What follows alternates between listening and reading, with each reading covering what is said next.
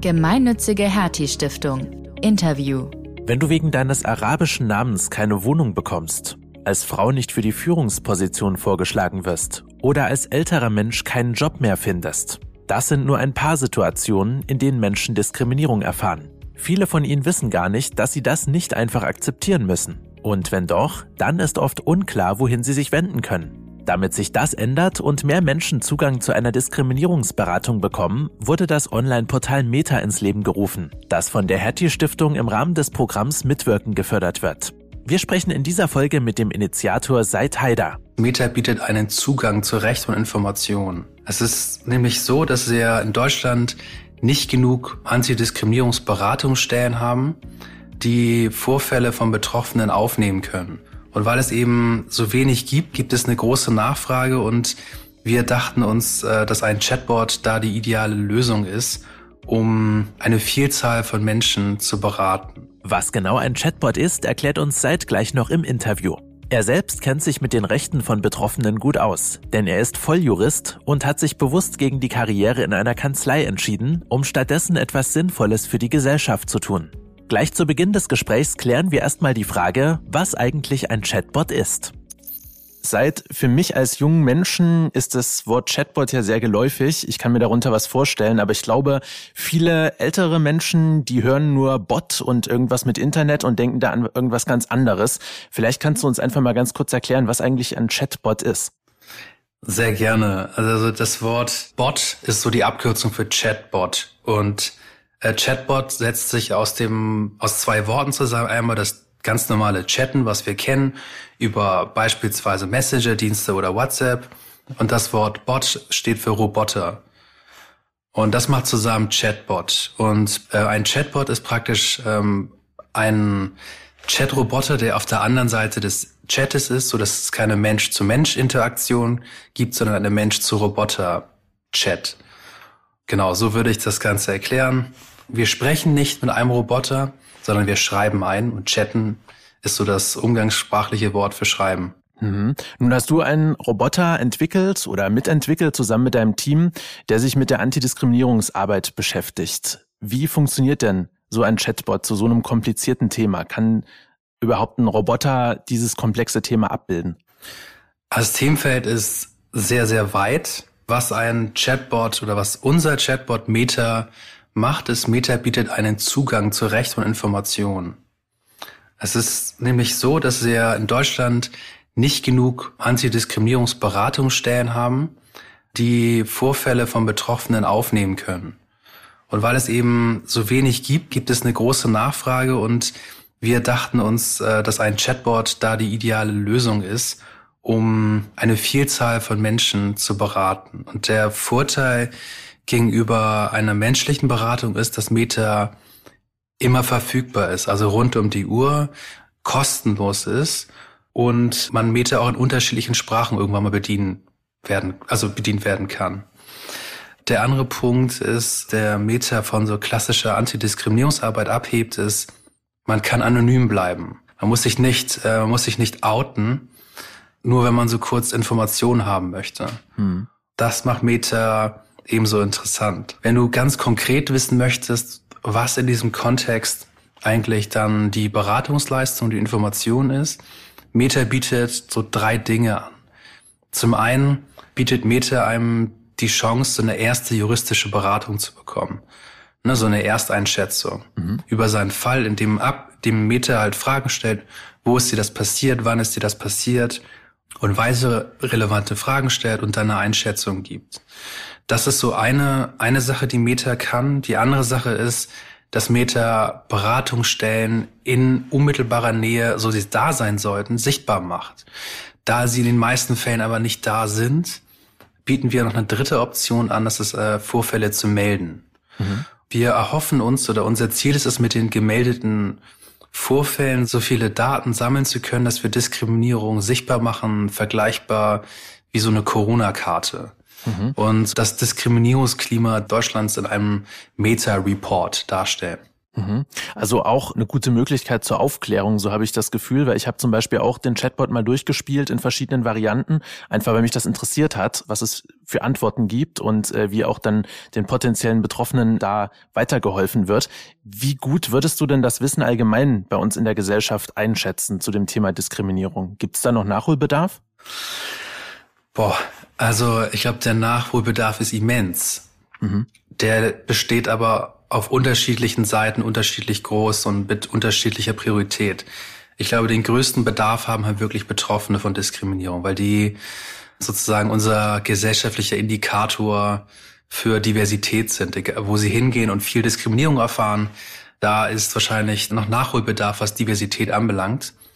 Und ähm, ja, es gibt noch weiteren Beratungsbedarf so auf am Arbeitsplatz, in Schulen, hm. im öffentlichen Dienst, in der Justiz, in, ähm, in unterschiedlichen gesellschaftlichen Bereichen, die von großer Relevanz sind.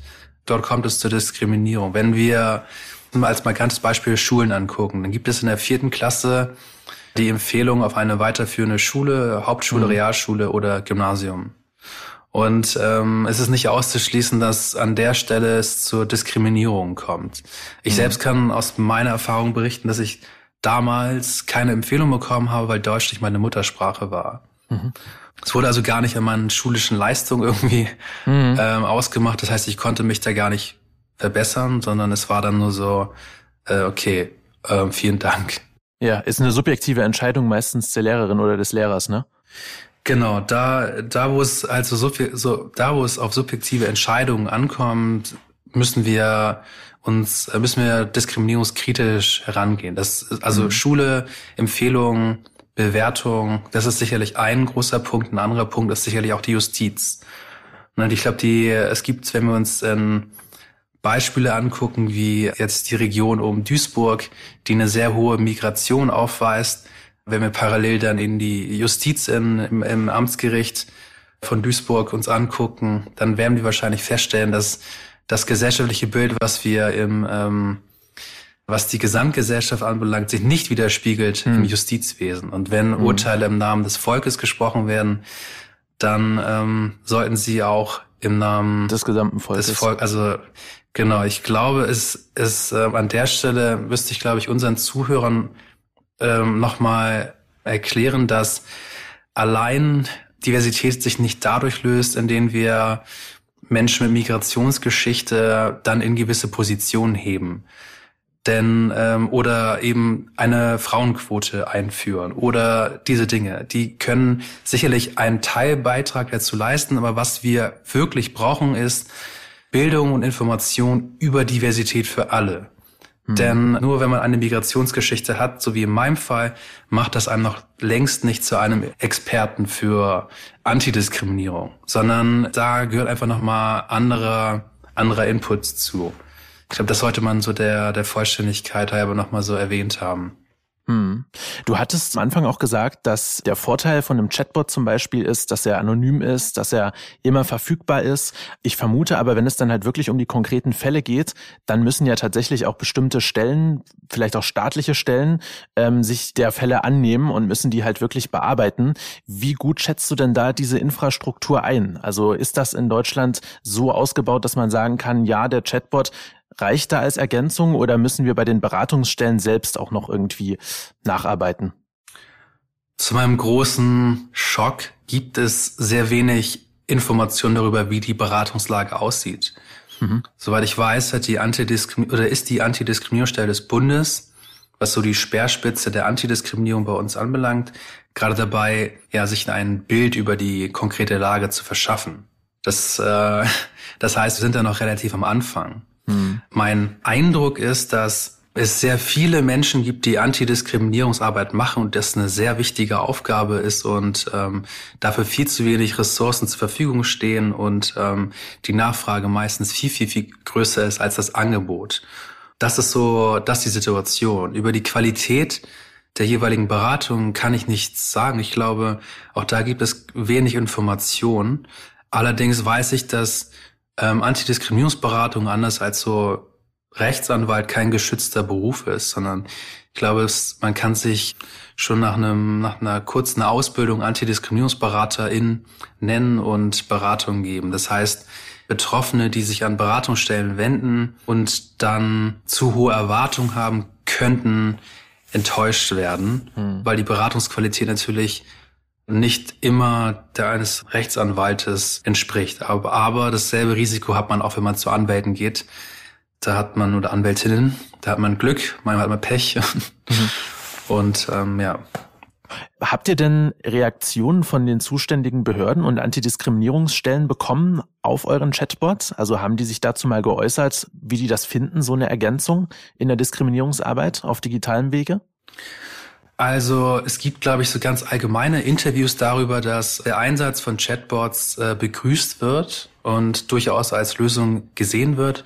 Allerdings bestehen auf Seiten einiger Beratungsstellen Ängste, dass ein Chatbot den Menschen ersetzen könnte. Mhm. Tatsächlich ist das aber nicht der Fall. Ein Chatbot kann niemals, also ein Roboter kann niemals einen Menschen ersetzen. Zumindest glaube ich nicht daran. Bei so sensiblen Themen zumindest nicht, ne? Genau, bei, bei sensiblen Themen nicht. Ich glaube, dass ein Chatbot durchaus empathisch sein kann, mhm. aber die, ähm, die Empathie, die einen, die Empathie hat Grenzen. Die Empathie eines Menschen, manchmal auch, aber definitiv andere. Mhm. Also so gesehen ist unsere Vision, dass Meta eine Art 110 bei Diskriminierung wird, es aber ein Zusammenspiel zwischen ähm, Meta und physischen Beratungsstellen geben soll, die ähm, mhm. dann die Fälle weiter betreuen. Die Idee ist, dass Meta schon so viele Basisinformationen ausgibt, dass Beratungsstellen auf einem völlig anderen Niveau Beratungsgespräche ansetzen können und dadurch die Qualität der einzelnen Beratungen steigt und die im Zweifel sogar mehr Fälle machen können. Mhm. Wie ist denn die Idee zu Meta eigentlich entstanden und wie sieht euer Projektteam heute aus? Kannst du uns dazu noch ein bisschen was erzählen? Sehr gerne. Ich habe für einen YouTube-Kanal gearbeitet, der Videos zum Thema Diskriminierung gemacht hat, indem mhm. er die Fan-Community aufgefordert hat, Erfahrungsberichte einzusenden. Dieser YouTube-Kanal hat heute, ich glaube, eine eine Abonnentenzahl von fast einer halben Million und auch damals oh, wow. schon war es signifikant und und da ähm, sind so View-Zahlen von, ich glaube, bis zu 10 Millionen Aufrufe im, im Monat. Mhm. Und viele der ZuschauerInnen haben eine Migrationsgeschichte mhm. oder haben einen hohen Grad an Diversität im Hintergrund und haben dann Einsendungen eingereicht zu den jeweiligen Situationen, die wir dann abgedreht haben, wie den Wohnungsmarkt, Bewerbungsgespräche, äh, die Schulsituation etc. Und mhm. die, Ein die Anzahl an Einsendungen gekommen war, war so gigantisch, es war praktisch wie so eine Lawine, die wir da ausgelöst haben. Es wurde immer nur mehr und mehr und mehr und mehr. Das hatte uns, das hatten wir eigentlich gar nicht so im Sinn gehabt, weil wir eigentlich nur so exemplarisch so Szenen haben wollten, um daraus Videos zu machen und ähm, und stand tatsächlich da vor so einem vor so einem Moment, wo wir uns gedacht haben, oh mein Gott, ich glaube, wir haben ein gesellschaftliches Problem, weil wir auf einmal erkannt haben, dass dass es einfach eine sehr große Zahl an, an Vorfällen gibt, die nicht beraten werden. Mhm. Und äh, da ich Jurist bin, ähm, habe ich mir so exemplarisch einige dieser Fälle angeguckt und einige von denen waren noch frisch. Äh, also die waren gar nicht so lange her, also ein paar Tage, äh, wenige Wochen alt. Und ich habe mich gefragt, kennen diese Betroffenen eigentlich ihre Rechte? Mhm. Wissen die eigentlich, welche Fristen gegen sie laufen? Und ähm, habe dann im Internet geschaut, welchen passenden Link ich diesen Leuten denn zusenden kann oder wo ich sie hin weiterhin verweisen kann. Und ich habe gemerkt, dass es zwar im Internet alle möglichen Informationen gibt, die aber noch so kompliziert sind, dass man ohne juristische Vorkenntnisse seinen eigenen Fall nicht klären kann. Mhm. Und äh, dachte mir, okay, äh, das kann es irgendwie nicht sein. Also es kann nicht sein, dass die Information äh, die Betroffenen nicht erreicht. Und es kann nicht sein, mhm. dass wir irgendwie Zehntausende von, von Fachbüchern haben, alle Sachen, alle Informationen irgendwie da vorhanden sind, aber, aber so der, der letzte, der letzte Schritt eben fehlt. Und da kam mir die Idee, also beziehungsweise allen Leuten konnte ich halt nicht schreiben und dachte, okay, es braucht, es braucht eine Lösung, die einfach eine Vielzahl an Menschen einen äh, niedrigschwelligen Zugang äh, zu Recht und Beratung bietet. Und das war praktisch die Geburtsstunde von Meta, äh, beziehungsweise einem Antidiskriminierungs-Chatbot, äh, von dem ich eigentlich gedacht habe, dass es sowas schon gibt. Mhm. Aber gab es nicht. Ja, wir sind der weltweit Erste. Wow. das war, es ist so, ist der, das, was mich halt überrascht hat. Es ist, genau, es war gerade so der, der Höhepunkt der Blockchain mhm. äh, in dem Tech-Bereich. Irgendwie jeder, äh, es war so das, das Buzzword schlechthin, hat davon erzählt, wie man irgendwelche Ideen mit Blockchains lösen kann oder Probleme mit Blockchains lösen kann. Das Thema Chatbots das war eigentlich schon so davor irgendwann mal so abgeflacht. Und ich dachte, es wird schon mit Sicherheit Leute gegeben haben, die Chatbots als Lösung ausprobiert haben und und war überrascht, als ich dann praktisch von Beratungsstelle zu Beratungsstelle und und so weiter gegangen bin und die mir praktisch erstens gesagt haben, dass keiner wirklich für Digitalisierung zuständig ist und zweitens, dass ähm, dass so von von also von Chatbots und anderen technologischen Möglichkeiten, die noch nichts gehört haben und ähm, da der, der Kontakt zu fehlt. Mhm. Das war dann der Moment, wo ich gedacht habe, da muss man was tun. Ich hätte mir das nicht so vorgestellt. Ich habe mir so vorgestellt, ich gebe denen das Konzept und die setzen es um. Mhm, mh. Na so, hey, habt ihr schon mal dran gedacht, sowas zu machen? Nee, das ist ja genial, das machen wir. Das habe ich mir, so habe ich mir das erhofft. ja. Aber tatsächlich, tatsächlich war es so, Chat was? Was ist das? Ja. Genau. oh je. Euer Projekt wird ja bald von der Hertie Stiftung gefördert, in dem Projekt Mitwirken. Wie seid ihr denn darauf aufmerksam geworden? Die Hertie Stiftung hat ein Projekt ausgeschrieben, was sich um Demokratieförderung gedreht hat. Und ähm, ich war mir am Anfang gar nicht so sicher, ob wir da wirklich drauf passen, weil wir Diversität im Fokus haben und war sehr erfreut, dass wir es trotzdem, trotz wahrscheinlich sehr vieler ähm, interessanter Projekte geschafft haben, da in, in die Förderstruktur reinzukommen. Ich glaube, dass, ich glaube nämlich, dass Diversität und ähm, Demokratieförderung zusammengehören. Mhm. Denn ähm, Diversität ist im, im schönsten Fall gleichberechtigte Teilhabe. Und Demokratie ist die Teilhabe des Volkes. Und wenn nur eine bestimmte Gruppe des Volkes partizipiert an politischen Beteiligungsprozessen, dann fehlen uns wichtige Informationen, um an gute Lösungen zu kommen. Und hm. ich glaube, dass es deswegen für eine gesunde Gesellschaft total wichtig ist, diskriminierende Hürden so niedrig wie möglich zu her herabzusenken, damit Partizipation eben floriert und mhm. sich am sich am Ende tatsächlich die beste Kandidatin oder die beste Idee durchsetzt und nicht nicht KandidatInnen oder Ideen, ähm, die am besten durch die Strukturen passen. Und das, das hat mich sehr glücklich gemacht, dass dieses ähm, Diversitäts- und Demokratie-Zusammengehörigkeitsverständnis bei Mitwirken da war. Nun seid ihr ein wachsendes Team, hast du mir schon erzählt. Also ich habe vorhin wahnsinnig gestaunt, dass du gesagt hast, dass ihr schon 15 Leute seid. Das äh, hätte ich jetzt niemals gedacht, dass da schon ja so viele Köpfe dahinter stecken. Was sind denn so die nächsten Steps für euch? Wie geht das jetzt weiter? Der nächste Schritt ist tatsächlich Meta aus dem, also strukturell aus ehrenamtlichen Strukturen in hauptamtliche Strukturen zu überführen. Und mhm. das ist ein, das ist, glaube ich, ein wichtiger Schritt, um, um äh, nämlich den größeren Schritt zu machen, äh, Meta zum, vom Prototypen zum Produkt zu entwickeln. Das ist so, so die ganz große Vision, weil im Moment hat, das ist, ist es so, dass Meta noch, noch ein Prototyp ist, der nur in Teilen andeutet, was er kann. Mhm. Es fehlt zum Beispiel äh, eine Datenbank, die ähm, Beratungsstellen beinhaltet. Es fehlen äh, ganz viele Beratungsfälle. Und unser Ziel ist es, dass wir so schnell wie möglich Meta sowohl mit einer Wissensdatenbank ausstatten, als auch mit, ja, mit einer künstlichen Intelligenz, damit Meta noch besser die Belange von Betroffenen versteht. Also im Konkreten sind wir da dran, eins der seltenen Projekte, die gemeinnützige künstliche Intelligenz entwickeln. Mhm. Da wünsche ich euch auf jeden Fall viel Erfolg dabei, dass ihr damit auch Sichtbarkeit erlangen könnt und dass ihr auch ein bisschen einen Beitrag dazu leisten könnt, das ganze Thema ja bei Menschen mehr auf den Schirm zu bringen. Danke, Seth, dass du uns ein bisschen was dazu erzählt hast und äh, ich werde es auf jeden Fall weiter beobachten, wie sich Meta entwickelt. Kurt, da hoffe ich doch drauf, dass du uns weiter beobachten wirst. Ich freue mich. Vielen Dank für das Gerne. Interview. Ihr wollt mehr spannende Geschichten rund um die Hertie Stiftung hören? Dann abonniert doch unseren Podcast-Channel Hertie Interviews auf Spotify und Apple Podcasts. Und wenn ihr mögt, lasst uns eine Bewertung da. Weitere Interviews, Videos und Beiträge findet ihr auch auf ghst.de.